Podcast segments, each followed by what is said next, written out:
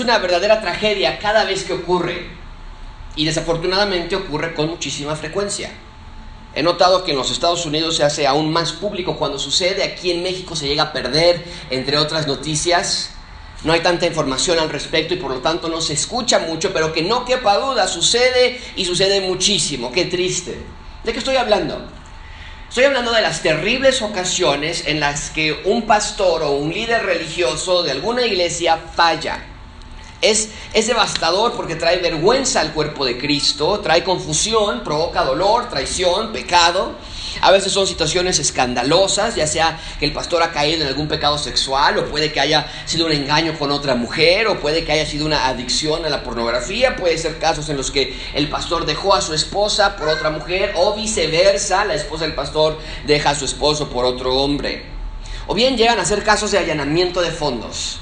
Tal vez se pierden fondos, tal vez abiertamente los ocupa para otras cosas, o a veces es un gobierno abusivo de algún pastor.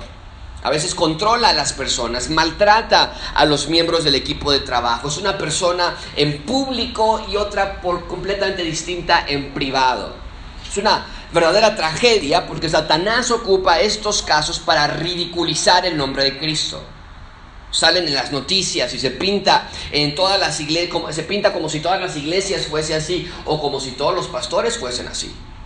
Pero si estos casos suceden, que quede claro, no es porque Dios no sea verdad o porque el cristianismo no sea real, sino porque las personas no leen sus Biblias, porque permiten que pastores pastoreen cuando no deberían estar allí. Estas cosas suceden no porque el cristianismo sea para los que no piensan, para los ignorantes, sino porque precisamente muchos cristianos y muchas personas no leen la Biblia. Dios nos dejó todas las instrucciones que necesitamos para vivir y la iglesia y el gobierno de la iglesia no es la excepción. Pedro nos ha hablado de que somos extranjeros y peregrinos en la tierra, ya en, la, que en el curso de primera de Pedro no somos de aquí, aunque vivimos aquí, dice Pedro, nuestra ciudadanía está donde en los cielos, de donde vendrá nuestro Salvador, ya nos lo dijo eso Pedro, y sin embargo mientras estamos aquí sí necesitamos guía y dirección, y Dios no nos dejó, solos ni abandonados, y mucha atención con esto, Dios dejó a pastores para que guíen a las ovejas de Dios, y dejó los lineamientos que estos pastores deben seguir. No es una profesión que cualquiera puede tomar, y mucho menos es una vocación que puede hacerse de cualquier manera, hay líneas que tienen que seguirse. No se puede excusar la, negligencia pastoral, amigos. El punto principal de estos cuatro versículos, una pequeña porción que vamos a estudiar hoy, pero el punto de estos cuatro versículos, la cápsula que lleva estos cuatro versículos es, en estos cuatro versículos Dios quiere que veas que Él sigue siendo nuestro pastor a través de pastores que Él ha dejado para sus ovejas. Qué terribles son las desgracias de negligencias pastorales, pero no tiene que ser así. Haremos bien en observar qué es lo que Dios pide de los pastores. Para mí es una gran responsabilidad tomar este cargo. Mi responsabilidad es la de llevar el cuidado de las ovejas que no son mías, son de Dios.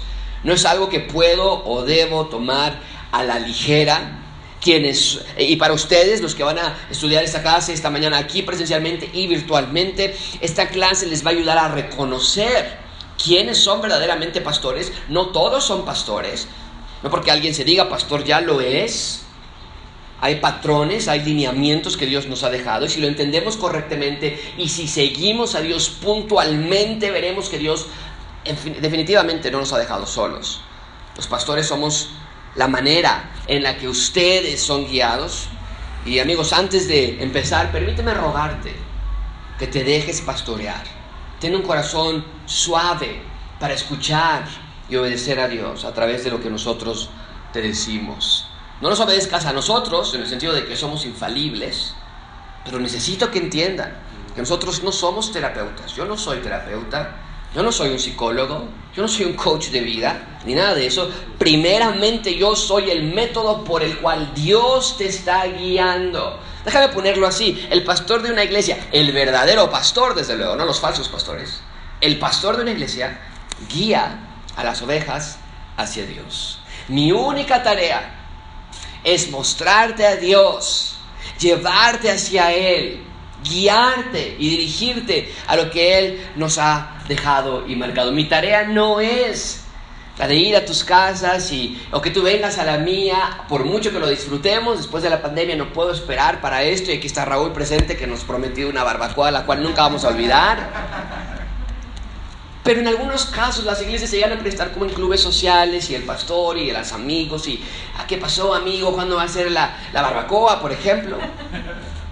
Pero el punto aquí es que mi labor es simplemente tomar las escrituras y mostrárselas a ustedes, mostrarles quién es Dios. Dios no se equivoca, amigos, y ha puesto a pastores para que te acerques a Él. No lo ignores entonces.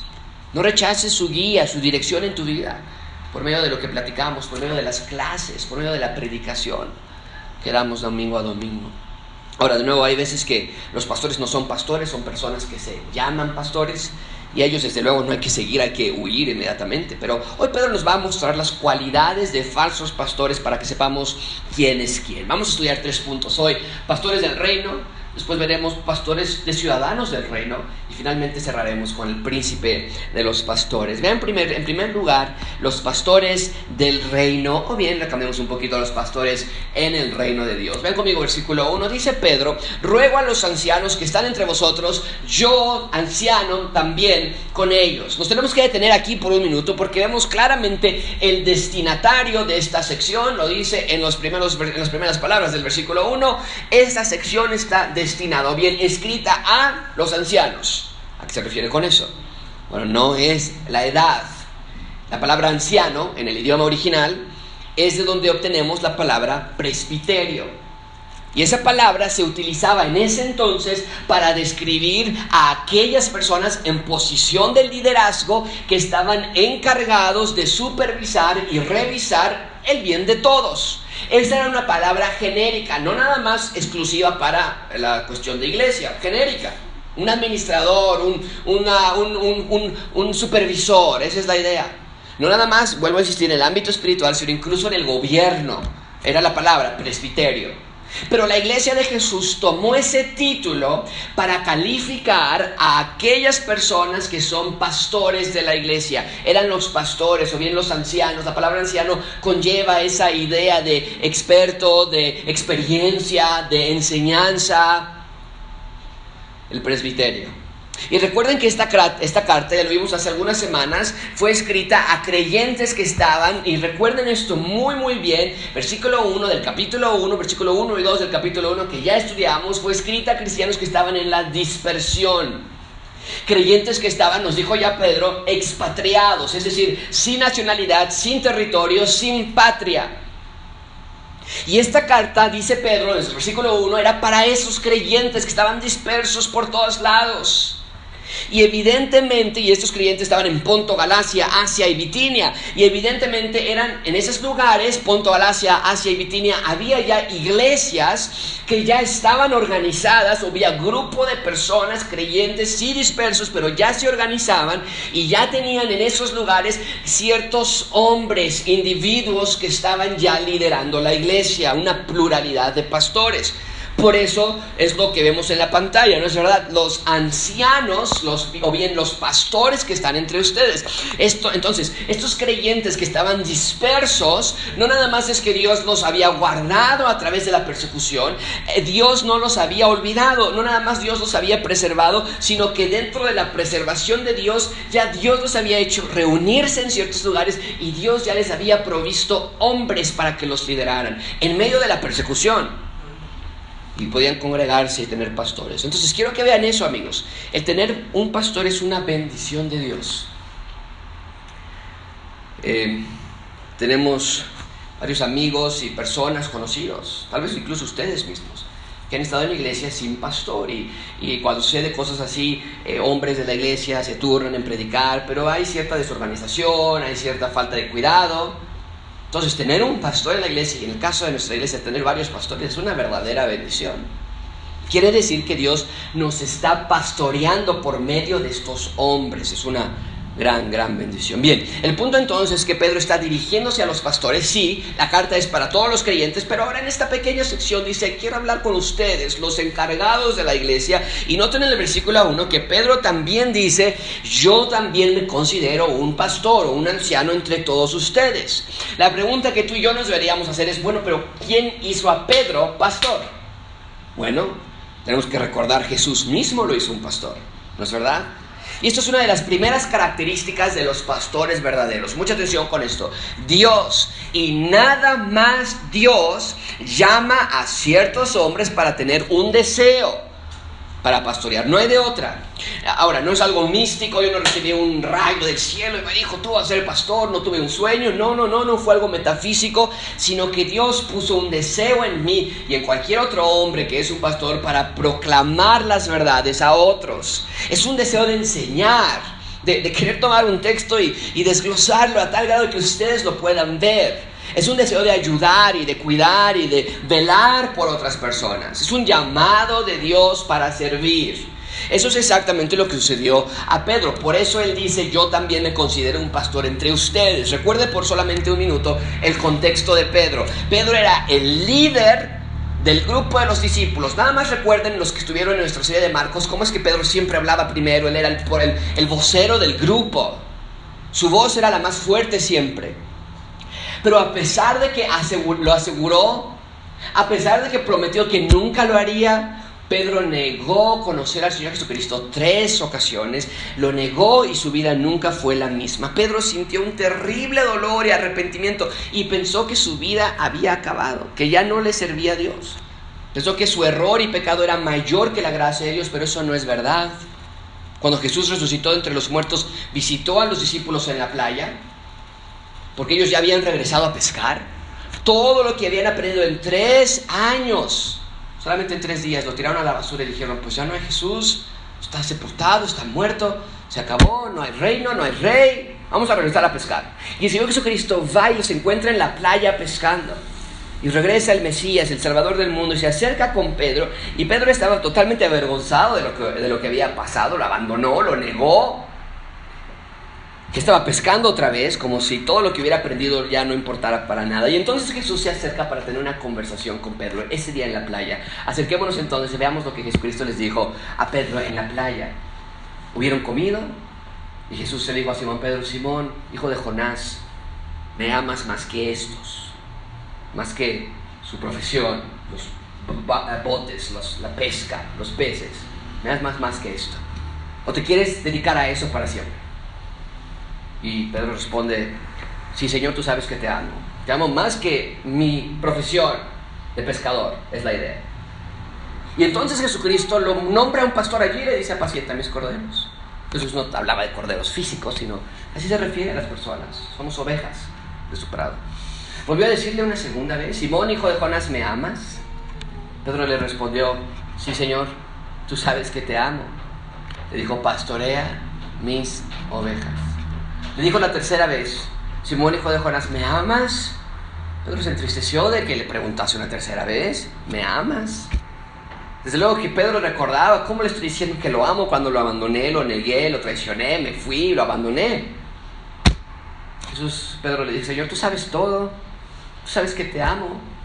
Jesús le dijo entonces, apacienta mis ovejas. Jesús entonces le da la tarea de alimentar a las ovejas Jesús. Esa es la labor del pastor, alimentar con alimento espiritual a las ovejas. Mi labor principal es la de presentarles a ustedes las verdades de la Biblia, mostrarles a ustedes quién es Dios, darles alimento que les nutra y que les fortalezca. Y es a lo que Pedro fue llamado tres veces. ¿Por qué tres veces? Porque cada una de esas ocasiones en las que Pedro le estaba diciendo, sí, te amo, y, Jesús le decía, entonces apacienta mis ovejas, entonces apacienta mis corderos, pastorea mis ovejas, representaba una de cada ocasión en la que Pedro había dicho, no lo conozco, no lo conozco, no lo conozco, lo estaba restaurando. Y ya restaurado, ahora Jesús lo comisiona para una gran tarea. Y vemos que Pedro lo toma muy en serio porque ahora en su carta dice él, yo también soy un pastor, soy un anciano también. Bueno, ¿qué más dice Pedro? Pedro, pastor, ¿qué más? Versículo 1, ruego a los ancianos que están entre vosotros, yo anciano también con ellos, ya vimos que Jesús fue el que lo comisionó, pero dice Pedro que fue testigo ocular de los padecimientos de Cristo. Nos ha venido hablando Pedro en las últimas semanas de nuestros padecimientos, ¿no es verdad? Ya quedó claro que dice Pedro, sufrir por causa del Evangelio es bueno. Que suframos por causa de hacer el bien es bueno. Si te quieren correr porque no haces trampas, si te quieren burlar porque no corres en el mismo desenfreno que ellos, dice Pedro, está bien. Pero aquí nos recuerda Pedro que él mismo fue testigo ocular de todo lo que sucedió a Jesús, que cada clavo que estaban clavándole cuando estaba en la cruz, que toda su sangre que él salía y en la tortura y cada escupitajo que le lanzaban y cada puñetazo que le daban, Pedro fue testigo ocular de eso. Y mucha atención con esto, amigos. Los padecimientos de Cristo, el haber visto tal dolor, fue lo que lo fortaleció a él para decir, si es necesario morir por el Evangelio, yo también lo voy a hacer. Entonces, te pregunto a ti esta mañana, ¿quieres tener una buena motivación para obedecer a Dios? Quieres que te dure más de dos, tres días, el decir, ya no me quiero enojar, ya no quiero cambiar, ya quiero cambiar, ya no quiero tratar así a mis hijos, ya no quiero ser así, ya no quiero enojarme de esta manera, ya no quiero ser tan explosivo. ¿Quieres cambiar en esas áreas? Tienes que recordar lo que el Señor Jesucristo hizo por ti en su sufrimiento. Dejó su trono, dejó su lugar y vino a rescatarte por medio de gran dolor. Todo para que le sigas con todo lo que eres. Bien, entonces, Pedro es un testigo de lo que Jesús tuvo que pasar. Un testigo ocular, Pedro es un pastor, pero no nada más eso, vean el resto del versículo 1, dice, soy también participante de la gloria que será revelada. Pedro es pastor, es testigo y también nos dice aquí, es copartícipe y esta parte me encanta porque de eso se trata toda esta serie. Dice Pablo, dice, Pedro, nosotros somos extranjeros y peregrinos en esta tierra. Ese es el tema central de la carta de Pedro y lo podemos ver en este versículo también. El premio de que de Pedro no es que la iglesia crezca. Es una enseñanza para mí. Al inicio de 2020, si tú me preguntabas qué plan tenía para la iglesia, qué visión teníamos, hombre, yo pensaba que ya a esas alturas tendríamos que estar pensando en una tercera celebración 9, 8 y media de la mañana, 11 de la mañana, 12 y media del día, algo por el estilo. Esperábamos que tuviéramos más de 200 personas ya.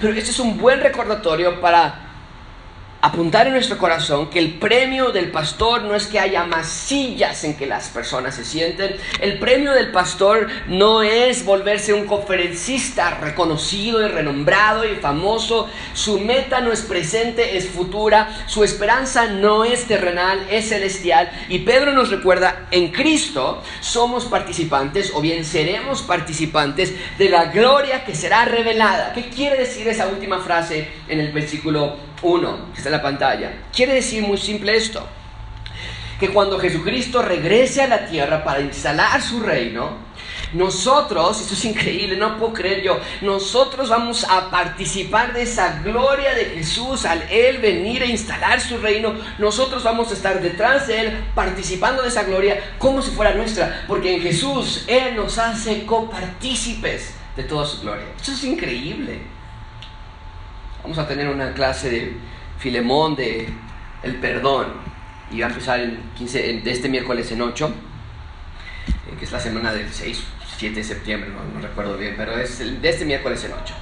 Y, en esencia lo que, Pedro le está, lo que Pablo le está pidiendo a Filemón es perdona a Onésimo, recordando que Cristo ya te perdonó a ti que cuando Dios te ve a ti, Él realmente no te ve a ti, te ve, ve al Señor Jesucristo y el Señor Jesucristo te está diciendo, ven conmigo y, ponte detrás de mí y, eres como yo soy.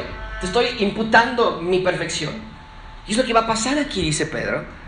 Él, vamos a ser participantes de la gloria que va a ser revelada. Bien, ahí tenemos entonces los pastores en el reino de Dios. Dios ha llamado a ciertos hombres para guiar a sus ovejas. Y por cierto, noten que son hombres. Los pronombres que se ocupan aquí son masculinos. Una mujer no puede ser pastora. Es algo que nunca, en primer lugar, nunca vemos en las escrituras. Nunca vemos una mujer pastora. No porque la mujer sea menos, no porque sea un Dios machista, pero es algo que las personas inventan para poder criticar esta posición. El rol del hombre es el de pastorear a su iglesia. Todas las cartas pastorales, Timoteo, Tito, cada vez que se hablan de pastores como Pedro, son dirigidas a hombres. Los requisitos para ser pastor son para hombres. Las mujeres tienen una función crucial en la Biblia, fundamental, pero lo que tiene que ver con el pastorado es para hombres. En segundo lugar, ven conmigo el los pastores de ciudadanos del reino de Dios. Pastores de ciudadanos del reino de Dios. Versículo 2. Apacentad la grey de Dios que está entre vosotros, cuidando de ella. De nuevo vamos a ver ese aprendizaje de Pedro, ¿no es cierto? Ya lo vimos anteriormente cuando Pedro nos dijo, sed sobrios y veladas hace un par de semanas, si no mal recuerdo, que fue exactamente las mismas palabras, les mencioné a ustedes que Jesucristo le dijo a Pedro cuando estaba en el jardín de Getsemaní, sed sobrio y velad. Y por cierto, Pedro no lo hizo. Pero aquí también es lo mismo. Ya les mostré hace un minuto en el libro de Juan que Jesús comisionó a Pedro para ser un pastor, esta tarea ardua, y cayó tres veces en negar a Jesús. Jesús lo recomisionó tres veces. Y esa comisión giraba alrededor de esta orden, apacienta las ovejas, la grey, el grupo de, de ovejas, pues. Apacentar ovejas tiene muchas facetas. Dice Pedro, apacienta en la grey. ¿Qué significa eso? Déjame darte tres facetas diferentes acerca de qué significa apacentar la grey. En primer lugar, apacentar la grey o apacentar las ovejas quiere decir estar con ellas. Quiere decir estar con ellas. Un pastor tiene que mantener contacto con las ovejas. No puede ser pastor en un lugar donde tú no estás cercano a las ovejas. No puede separarse de ellas tiene que caminar entre ellas, tiene que ver por sus necesidades y tomarlas y verlas y examinarlas y cuidar por ellas, orar por ellas, pedir por ellas, estar cercano. No es el sirviente de las ovejas, por cierto, en algunas iglesias se maneja así, como que el pastor es el que hace todo por las personas. No se trata de que el pastor está ayudando en todo, sino es un cuidado por las ovejas. Y, y para cuidar de ellas es necesario estar cercano a ellas.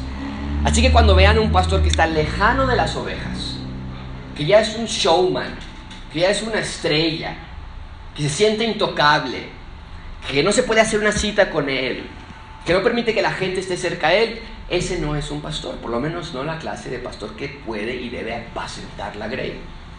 Una segunda faceta de apacentar las ovejas es que el pastor tiene que ser ejemplo.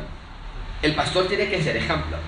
El pastor no puede ser perfecto, ya lo he dicho muchas veces, yo no clamo eso. Nunca esperen de mi perfección ni de ningún otro pastor. Pero sí es una realidad de que el pastor va poniendo ejemplo. De lo que dice aquí en el púlpito, pues lo va ejemplificando en su vida en un grado u otro. El pastor pone ejemplo en todo, en actitudes, manera de ser, manera de pensar, manera de actuar. A veces los pastores en las iglesias son los más groseros en las iglesias. Hay veces que los pastores en las iglesias son los más prepotentes en las iglesias, o mundanos, o, peores consejeros. Y cuando vean algo así, sabrán que ese pastor no es un pastor llamado por Dios. O que está, puede que sea llamado por Dios, pero está en absoluta desobediencia de Dios. El pastor tiene que ser ejemplo en cómo educar a sus hijos, por cierto. Pablo lo dice así en 1 Timoteo 3, 4 y 5. El pastor debe gobernar bien su casa que tenga a sus hijos en sujeción, con toda honestidad. Y la, y la, respuesta de eso es, bueno, ¿qué tienen que ver los hijos con ser pastor? La lógica es muy clara, pues el que no sabe gobernar su propia casa, ¿cómo va a cuidar de la iglesia de Dios? Ahora, esto no habla de la vida perfecta de los hijos. ¿no? Ah, mira, Santiago pasó sin saludarnos. Uy, qué pastor es ese, ¿no? Qué barbaridad. A veces los niños actúan de ciertas maneras que no estamos aprobando, pero son niños al final de cuentas. Es imposible que los hijos sean perfectos. Y cuando vayan creciendo los hijos, cada hijo e hija va a tomar su decisión de seguir a Jesús o no. Nos podemos obligar a ser cristianos. Pero el proceso de educación de los hijos tiene que ser ejemplar en la vida del pastor.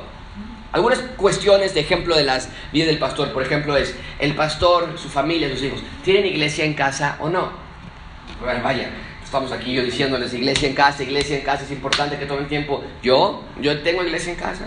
Santiago, Nataña, Sebastián, cuando me escuchan a mí hablar de iglesia en casa, se rascan la cabeza y ellos dicen, pues, ¿cuál es iglesia en casa? Este nunca se sientan ni a saludarnos, ¿no? El pastor les enseña el evangelio a sus hijos. Eh, ¿Ven los hijos armonía en el hogar? O ve que llego estresado, estresado es la excusa siempre, ¿verdad? Estresado y, no me hablen, es que ¿por qué? Y estamos peleando todo el tiempo, gritando, cada quien por su lado. O hay armonía, hay alegría, hay risas. ¿Ven los hijos congruencia en la casa? Que lo que yo soy aquí, soy en la casa también con ellos. ¿Ven los hijos un matrimonio bíblico, no perfecto, pero bíblico? De una esposa que, de un esposo que ama a su esposa y la respeta, y una esposa que ama a su esposo y lo respeta, ¿lo ven los hijos? El pastor corrige a sus hijos bíblicamente, o lo hace en ira, enojado, gritando, con groserías. El pastor enseña a la iglesia cómo educar a sus hijos, les damos seminarios, les mandamos recursos, les mandamos artículos, les mandamos podcasts. El pastor educa a los padres cómo lidiar con problemas en el hogar o el pastor les habla de situaciones matrimoniales, cómo solucionar cuestiones matrimoniales, cómo tener una resolución de conflictos. Hace algunas semanas tuvimos unas series acerca de esto precisamente. Bueno, lo, ejemplifico yo en mi vida con mi esposa. Andamos del chongo todo el tiempo sin hablarnos. Ya llevo tres días sin hablarle a Rebeca y quién sabe cómo están y me preguntes. El punto es claro, amigos, los pastores son el ejemplo para la iglesia. Y desde luego que esto se presta para muchos abusos en muchos lugares. He visto a congregaciones criticar duramente a los pastores de sus, de sus hijos. ¿no? Y este, pastores que Nataña nos saludó y pues, yo creo que eso no está bien ante los ojos de Dios. Y por favor, no hay que ser tan exagerados en esa parte, ¿verdad? lo vemos y trabajamos. Habla más de la conducta. Una niña rebelde, un niño rebelde, grosero ante todos, pegalón, en fin, ¿no? Esa es la clase de cosas que nosotros podemos ver en la clase de familias del pastor. Pero estoy subrayando que deben ser ejemplos, no perfectos, pero ejemplos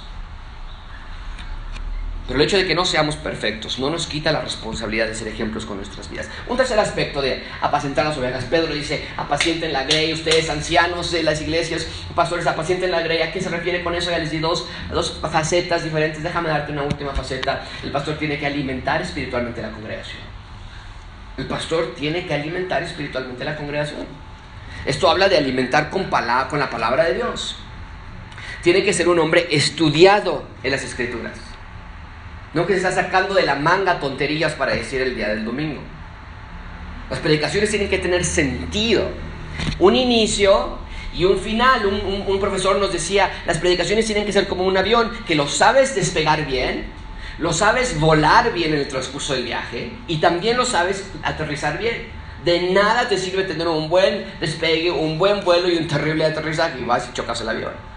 Y con las predicaciones debe ser igual. Ustedes, espero yo, que vean que hay una organización en nuestras predicaciones, una estructura. Por eso siempre les damos los puntos que vamos a revisar ese día. Vienen preparados, vienen estudiados, vienen planeados. El número de palabras de las predicaciones vienen contadas. Porque yo sé cuántas palabras aproximadamente son, cuántos minutos. Las estudiamos, bien estructuradas, organizadas tienen sentido. Ustedes ven que el punto 1 conecta con el punto 2 y el punto 3 y la conclusión hace un resumen de todo lo general y ven que lo que está en el texto más lo que yo les expliqué concuerda bien y concuerda con otros textos de la Biblia. Les vengo presentando otros textos también de otros libros de la Biblia. Las predicaciones tienen que ser claras, no aburridas. A veces que eh, me pasaba a mí que yo decía, es que genuinamente le estoy tratando de poner atención a este tipo, no entiendo de qué está hablando. O sea, no es que estoy distraído, es que no entiendo. Está aburridísimo su voz, su dinamismo, su energía. Y no debe ser así con un pastor. Las predicaciones tienen que ser ricas en doctrina y cero en vida personal. Historietas que nada más justifican la, la falta de estudio. Les voy a contar una historia, les voy a hacer un chiste y después es que el otro día me pasó esto y no vayan a hacer esto cuando vayan a Liverpool y no, son puras llenaduras de tiempo de comida chatarra, porque el pastor no prepara una predicación. Vaya, la palabra de Dios es suficiente para hablar por horas. No necesitamos escuchar de lo que te pasó ayer o la historieta que nos puedes contar. Hay momentos para eso, desde luego, pero no en la predicación. Tantas predicaciones son confusas. Que cierras la Biblia y dices, pues quién sabe de qué se trató. De Pedro, ¿no? ¿Quién sabe qué más? Y cuando ustedes vean esa realidad, huyan de allí. Digo, a veces puede haber un día mano para todos, ¿no? Vean dos, tres predicaciones y ven que, ¿sabes que El patrón de, este, de la conducta de ese pastor es muy malo. Y tienen que rehuir de ahí. Pero el punto es que ser pastor es algo que no es para tomarse a la ligera. No se trata de que alguien se levante y dice, quiero ser pastor. Pero esto sucede con tanta barbaridad en nuestra actualidad. Pero no es que Dios no haya dejado lineamientos. Los dejó y los dejó clarísimos. De hecho, vean el versículo 2 conmigo apacentad la grey. Ya vimos las facetas, ¿a qué se refiere eso? Apacentar la grey de Dios, no es mi grey. Ustedes no son míos, no son mi gente, no. que está entre vosotros cuidando de ella. Subrayen esa frase o memorícenla, vean esta orden del, del, pastor. Es cuidar de ella. A la congregación se le cuida, no se le impone. Hoy en día hay tanto autoritarismo pastoral que es aberrante ante Dios. Permíteme decirlo abiertamente, Dios detesta que haya hombres que se hacen pasar por pastores, que son autoritarios, dictadores, machistas, impositivos personas soberbias, arrogantes, burlonas, orgullosos, egocéntricos. Dios no acepta eso. Y es lo que Pedro va a desglosar. ¿Cómo deben liderar los pastores? ¿A qué se refiere Pedro cuando dice cuiden de ella? Bueno, nos va a decir cómo no hacerlo. Vean el resto del versículo 2. Cuiden de ella, pero no lo hagan por fuerza, sino voluntariamente. En primer lugar, entonces, nos dice Pedro, no por fuerza. El pastorado no se impone sobre otros. Yo no puedo decir, miren, aquí está Leonel y Leonel, él va a ser mi, sucesor, él va a ser el que va a estar Leonel. Es que yo no sé, no, pues que ni modo, aquí te enseñamos. No, tiene que ser voluntario. Tiene que ser algo que la persona desea, no que lo imponen. Tampoco puede ser el pastor diciendo quién va a ser el pastor después de yo, después de mí. Pero no nada más esto, dice Pablo, dice Pedro, perdón, no por fuerza, versículo 2, tampoco por ganancia deshonesta. Uf, sino con ánimo pronto. En segundo lugar, dice Pedro, los pastores no pueden estar buscando ganancia. Y vean el, el adverbio que pone ahí, deshonesta. Esto es terrible, pero es real. Muchos pastores son pastores que roban dinero o que aman el dinero, que manejan el dinero de Dios como si fuese propio. Mucha atención con esto, amigos. El pastor tiene que ser 100% íntegro en tema de finanzas. No puede usar fondos de la iglesia para nada. No puede perderse el dinero de pronto. No puede estar pidiendo dinero a la iglesia, exigiendo que den y den y den y den. Y, déjame hacer una pausa aquí, lo mencioné en la primera celebración y dije que lo iba a mencionar otra vez.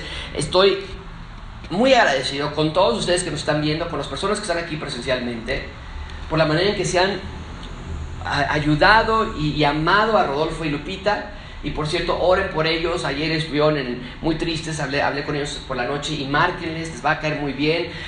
Para ellos estar en la Ciudad de México es algo muy tenso, no les gusta, no les gusta la Ciudad de México, mucha gente y bueno, con mucha razón, ¿verdad? El tráfico y demás. Y luego todos con caretas, parecemos aquí la ciudad de zombies.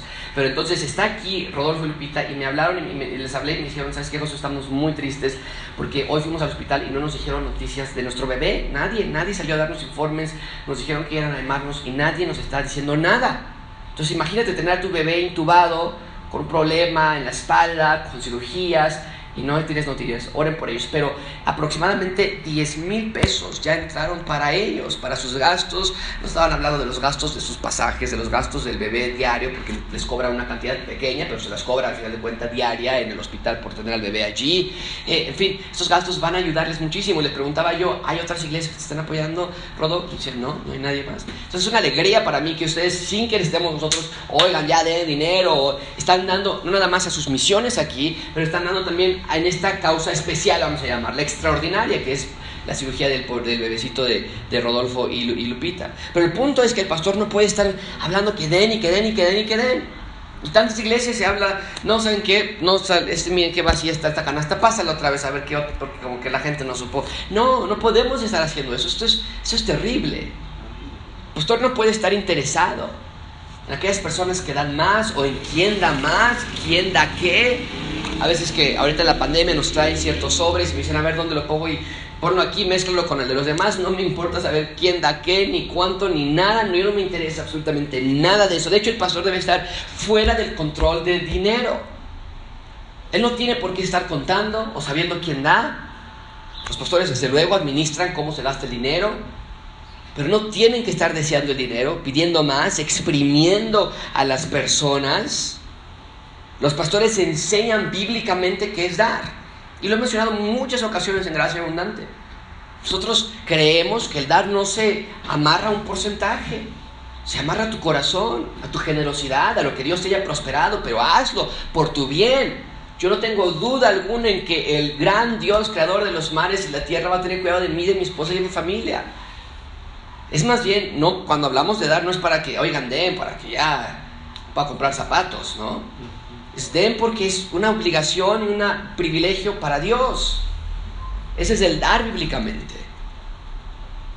Debe haber transparencia en las finanzas. En Gracia Abundante tenemos una cuenta con tres diferentes titulares que saben exactamente cada movimiento de lo que está sucediendo. Tenemos un sistema de contabilidad que se usa en los Estados Unidos en empresas que cuenta por nosotros cada peso que se gasta. No hay hasta los 5 pesos, 10 pesos que damos al propina al de la basura, está en nuestro sistema de contabilidad. No hay nada que va a salir de control. Hay transparencia absoluta, hay seguridad, hay protocolos, hay pasos de protección. Bien, ¿qué más? Dice Pedro, el pastor no puede ser un pastor a la fuerza, no es por ganancia deshonesta. Agrega algo en el versículo 3 muy importante, no como teniendo señorío sobre los que están a vuestro cuidado. Vuelve a subrayar esa parte, cuidado, ya nos había dicho en el versículo 2, apacienten a la ley, cuiden de ella. Lo vuelve a agregar ahora, dice, no como señorío con los que están a su cuidado. Entonces, número 3, dice Pedro, no con señorío. Pastores no pueden hacer eso. Es lo que venimos mencionando, el pastor no es Dios en la tierra. En tantos lugares se trata al pastor con un respeto fuera del lugar, fuerísima del lugar. Como si fuera un hombre por sobre todos los hombres. Eh, y, nadie come hasta que el pastor baje a comer, ¿no? Y nadie se siente aquí porque es la silla del pastor, y es la silla de la esposa del pastor, y aquí están los hijos del pastor, y, el estacionamiento del pastor, y ahorita viene el pastor, y cuidado porque si el pastor se enoja, y porque va a encontrar y al pastor no le gusta eso, oye, por favor, ¿qué, ¿qué es eso? Es un monstruo, es un ogro eso, ¿no? No, dice Pedro. Ahora, en un sentido, yo en lo personal creo que este trabajo es el trabajo más gratificante sobre el planeta Tierra. No hay nada más que quisiera yo hacer en la vida. Porque hablamos el mensaje del rey. Pero eso no me hace Señor sobre la iglesia. Nos hace siervos, servidores de ustedes. En el ejemplo de la comida, por ejemplo, la, la idea sería que yo soy el último en comer, no el primero en comer. El último. Soy el servidor, ejemplo de la grey. Ahora esto no quiere decir que no se debe respetar al pastor, pero yo creo que el respeto es para todos por igual. Hay un cariño especial, entiendo, a veces hasta un agradecimiento especial por el pastor, porque está contigo, hace cosas que otros no hacen, ¿verdad? Hay una relación especial. Pero de eso, a adorar al hombre o amar al hombre más que a Dios es totalmente incorrecto, fuera de lugar. De tal manera que el pastor no es el manda más, no, no es el jefe, tantos lugares que me ha tocado ver que digan, no, ¿sabes qué? Ahorita va a llegar el pastor y él se enoja si ve que las sillas están desacomodadas. Entonces hay que, mira, espera, ¿cómo, que se enoja? Y sabes que se enoja. Uy, sí, no, sí nos dice muy fuerte que, que, es la casa de Dios. ¿no? Y que, ¿Qué es eso? ¿Cómo que ya va a venir el pastor y se va a enojar? ¿Y después va a hablar del amor en el púlpito? ¿O qué? No, no tiene sentido, no tiene congruencia. No es el jefe, no es el que grita, no es, que no es el que se exalta, no es el que exige, no. Dios tiene palabras de advertencia muy claras para esos hombres, porque siempre los ha habido. Siempre ha habido abusadores de las personas y del puesto del pastor. Vean las palabras de advertencia que Dios nos da en Jeremías capítulo 23, 1 y 2. Dice, ay de los pastores. Uf, no, no saben la que les espera, dice Dios. De que destruyen y dispersan las ovejas de mi rebaño, dice Yahweh, dice Jehová. Eh, la idea es esta cuando hay una iglesia, se dividió la iglesia y unos se fueron con el pastor y los que más, los que más lo soportaban o los que más lo apoyaban fueron con él y otros se fueron para allá. O, dice Dios, eh, cuidado, uff de ti, ay de ti. Versículo 2, por tanto así dicho Yahweh, Dios de Israel, a los pastores que apacitan mi pueblo, ustedes dispersaron mis ovejas y las espantaron y no las habéis, y mucha atención porque es lo mismo que Pedro dice, no las habéis cuidado, dice Pedro, ustedes tienen que cuidarlas. Esto ya venía desde el Antiguo Testamento, no es nuevo. Los pastores siempre cuidan a las ovejas, no abusan de ellas. Yo castigo la maldad de vuestras obras. No, no es el, el que el pastor es muy exigente, es muy perfeccionista. El pastor es muy, este, muy especial. No, dice Dios es maldad. Así le llama Dios, maldad. Vean lo que Dios dice en Ezequiel 34, 2. Hijo de hombre profetiza, le dice así le llamaba a Ezequiel, hijo de hombre. Hijo de hombre profetiza contra los pastores de Israel profetiza y di a los pastores, así ha dicho Yahweh el Señor, hay de los pastores, es muy similar el texto, que se apacientan Fíjate, Pedro dice, apacentada la grey de Dios. Y aquí estos pastores sí estaban apacentando, sí estaban cuidando, sí estaban velando, pero no por las ovejas. ¿Qué dice, dice Dios a Ezequiel? Los que se apacientan a sí mismos. Uy, nada más se cuidan así a sus ovejas, a sus hijos, a su familia, por su bien propio.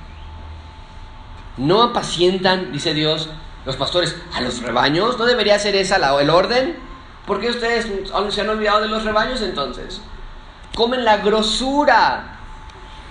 En ese entonces muchos sacrificios animales llevaban la gente al, templo y decían, los pastores, traigan más sacrificios animales. Pero no para hacer sus carnitas, era para hacer sus tactus, sus taquizas. No para realmente ayudar a las personas. Se visten de la lana, la engordada de Goyáis, mas no apacentáis a las ovejas, no fortalecieron a los débiles, no, no curaron a la, la, enferma, no vendisteis la quebrada, no volvisteis a redir a la descarriada, no buscaste a los perdidos, no, no existe nada de eso. Te enseñoreaste con ellos con dureza y violencia. Y entonces andan errantes por falta de pastor. Y son presa de todas las fieras del campo y se han dispersado. Hoy lo que sucede cuando hay pastores malos, porque si lo dice Dios, malos, que dispersan, que no se no cuidan, lo que sucede es que las personas salen dolidas, traicionadas, desconfiadas, dudando de su fe. Todos son iguales, unos hipócritas, los pastores son una bola de mentirosos, ¿no? Es la clase de cosas que escuchamos. Y son presa fácil para el enemigo. Son ovejas, dice el texto, sin pastor. Cualquiera se les puede llevar y engañar. El punto es muy claro entonces, hay palabras muy sobrias y serias en contra de aquellas, aquellas personas que se hacen pastores y hacen todo, excepto lo que Dios ha pedido de los pastores. El pastor apacienta las ovejas, las acompaña, las encamina, las escucha. Desde luego, algo que yo trato de trabajar mucho es que no seas independiente a mí. Yo no quiero que me busquen a mí más de lo que buscan a Dios, pero como pastores nuestra responsabilidad es muy grande. ¿Por qué? Porque un día vendrán en el que el pastor de los pastores, el príncipe de los pastores, va a regresar y vendrá por sus ovejas. ¿Qué habremos hecho con sus ovejas? Vean conmigo versículo 4. Cuando aparezca el príncipe de los pastores, vosotros, a los que no hicieron todo lo que ya nos dijo 2 y 3, los que no están por fuerza y señoreando sobre los demás y lastimando y todo eso, ustedes los que sí buscaron el pastoreo por las causas correctas, dice el versículo 4, van a recibir la corona incorruptible gloria. ¿Qué quiere decir este versículo? Vamos por partes. La primera parte dice cuando aparezca el príncipe de los pastores. ¿Qué quiere decir esa frase? ¿A qué aparición está haciendo referencia? Obviamente está haciendo referencia a la segunda venida del Señor Jesucristo. Jesús viene otra vez, el rey viene a su reino y es algo que trato de enfatizarlo cada vez. La Biblia es el libro de la historia de redención en Dios. Comienza en un reino en el jardín del Edén, acaba en un reino en Apocalipsis capítulo 22. Comienza con ciudadanos en el jardín del Edén, acaba con ciudadanos en Apocalipsis 22. Y todo lo que pasa aquí en medio es la historia de cómo es que ese reino se perdió y este reino se va a restaurar. Y esta historia, el clímax, la cúspide, de esta historia, en medio de estas dos partes del reino, es la llegada del Señor Jesucristo a rescatarnos y a morir por nosotros. Pero Él viene otra vez. Y Jesús viene próximamente a instalar su reino terrenal entre nosotros. Y como pastores recordamos esta realidad. Jesús viene pronto. El pastor que está por encima de todos los pastores viene pronto. Yo pastoreo gracia abundante. Y Jesús me pastorea a mí. Pero de manera muy real, Jesús es mi pastor y Jesús es el pastor de esta iglesia. Y vean la última parte del versículo 4, cuando aparezca el príncipe de los pastores, ya dijimos, es hace una referencia a su segunda venida. Ustedes, los pastores, van a recibir la corona incorruptible de gloria. No todos los pastores, solamente los que no lo hicieron por fuerza y por ganancia deshonesta y señoreando. Pero ellos van a recibir la corona de gloria. ¿Qué quiere decir esa frase? La corona incorruptible de gloria. No es tanto de una corona física. Dios no nos va a dar una corona, ponerla en nuestra cabeza, a veces he visto dibujitos que le ponen hasta diamantes y no sé qué tanta cosa, ¿no? No, sino no es un aspecto físico, habla de terminar la carrera. En ese entonces, cuando terminaban una carrera, no se les daban medallas, no se les daba trofeos, se les ponía una corona, una corona de planta, de, hojas. Y, y, las personas andaban, los deportistas, los atletas salían contentos para que las personas vieran su corona, no por el valor de ella, pero por lo que significaba. Terminaron la carrera y ganaron primer, segundo, tercer lugar, lo que sea. Y la ilustración es simple entonces. Terminen su carrera como pastores. Pastores, termínenla.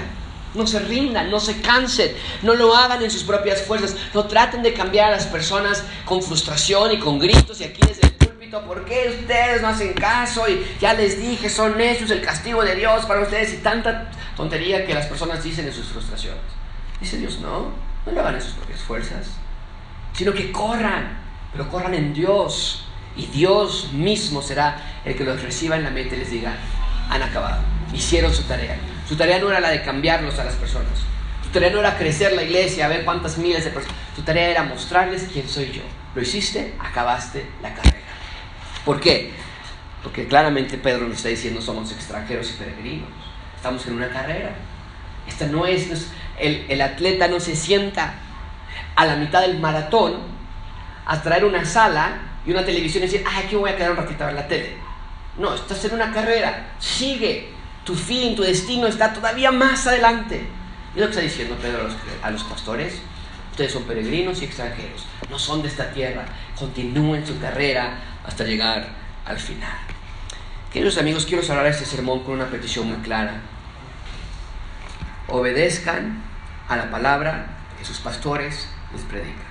Ahora, si esto es verdad, la cosa, la actividad de venir a la iglesia presencialmente como ustedes lo están haciendo o vernos de manera virtual como en los últimos cinco meses lo hemos hecho, no es cualquier cosa. Tú no puedes decir voy a la iglesia voy a escuchar una prédica. No puedes.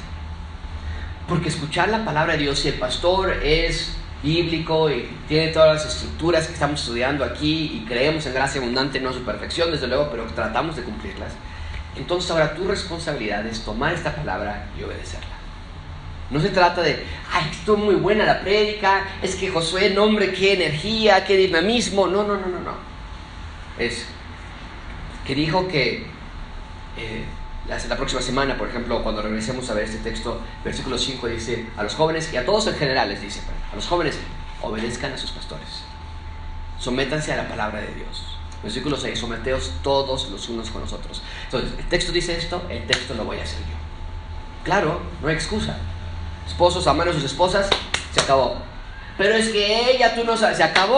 Si así Dios lo dice, si así el pastor lo predicó, porque es la palabra y está allí, lo podemos verificar, no decir cualquier tontería, ¿verdad? Porque a veces cualquier versículo podemos eh, torcerlo para que diga cualquier cosa, pero examinando bien, entonces sí se acabó. No más. Es obediencia absoluta a la palabra de Dios. Si en gracia es abundante y un cuerpo pastoral que es bíblico, entonces de parte de ustedes queda someterse a lo que predica de la palabra de Dios. No hagan caso omiso de lo que predicamos. No hagan caso omiso de lo que aconsejamos. Yo sé lo que Josué predicó el domingo acerca del matrimonio. Yo sé lo que Josué predicó el domingo acerca del perdón. Yo sé lo que Josué predicó el domingo acerca de la disciplina bíblica. Pero no, ya, no existe eso. Es sometimiento absoluto. Y lo voy a hacer. A, lo que pueda, vaya, no, perfectamente, ¿verdad? No puedo decir que jamás voy a ser grosero con mi esposa, pero se acabó mis excusas que yo venía trayendo porque así se predicó de la palabra de Dios. Esa es la clase de respuesta que ustedes deben de tener. Y por otro lado, tengan mucho cuidado, muy cautelosos en escuchar a cualquier pastor. Hoy YouTube ha puesto a nuestra disposición una gama de pastores, pastores. Y que a veces nosotros, porque, ay, dijo un proverbio, ah, es cristiano. No es cristiano, no todo es cristiano. Recuerden muy bien Mateo capítulo 7, versículo 21 25 y más adelante todavía. No todo el que me dice Señor, Señor entrará en el reino de los cielos. Entonces, mucho cuidado. Hay personas como Andrés Spiker, que son grandes oradores, buenos comunicadores, pero no son pastores. No están predicando la palabra de Dios. Y tenemos nosotros que elevar nuestro nivel de crítico, como en cualquier otra cosa. A veces agarramos una revista, un periódico y son puras fake news o noticias falsas. Pues hay que ser críticos, no creamos todo. Ahorita con lo de la pandemia me llegaba a mí una cantidad de mensajes en WhatsApp de mentiras, ¿no? Que si te aguantas la respiración 10 segundos y no toses, entonces no tienes coronavirus. Entonces hay que ser muy críticos con lo que nos llega. Bueno, con, la, con lo que escuchamos igual. No todas las predicaciones, es que el pastor dijo que el Espíritu Santo te puede... Bueno, espera, ¿de dónde sacó eso? Hay que ser críticos, estudiosos de lo que escuchamos. Porque aquí claramente Pedro nos dice, no todos pueden llamarse pastores. Y finalmente te exhorto a que recuerdes que Jesús no te dejó solo, dejó pastores para que tú nunca tengas que decir, es que Dios no me... tienes un pastor y puedes acercarte a Él y puedes escuchar a Dios, hablar por medio de Él. No soy infalible, no estoy diciendo eso, pero por medio de lo que predicamos, es la parte. No estás solo, estás bien guiado para tu crecimiento. Vamos a orar. Señor, te damos gracias por este texto, te damos gracias porque no nos has dejado solos, no nos has dejado abandonados, tenemos dirección en nuestras vidas. Gracias porque Jesucristo no nada más vino a dar su vida por nosotros, sino que vino a darnos dirección y a dejar hombres que nos guiaran en el camino. En mi caso, fue un pastor que al escucharlo, Señor, yo te pude conocer a ti, pude entender la Biblia por primera vez en mi vida y pude enamorarme de ti. Y ahora yo quiero hacer lo mismo. Quiero explicar la Biblia a las personas para que ellos se puedan enamorar de ti. Ayúdanos a yo acatar tus órdenes incondicionalmente y a la congregación a acatar las órdenes que se predican de tu palabra también incondicionalmente, sometiéndonos los unos a los otros en el Señor. Pedimos esto en el nombre de Cristo Jesús. Amén.